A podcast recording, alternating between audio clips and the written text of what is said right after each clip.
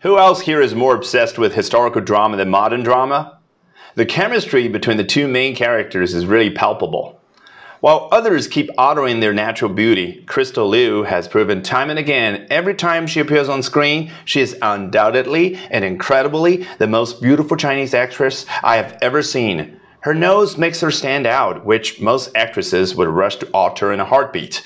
Something about her screams ethereal, and her goddess like looks puts her in a class of her own. How can she look so beautiful without even changing after debut drama in 2006? Finally, they give us a drama with a mature female lead, not the childish one that will annoy you to death.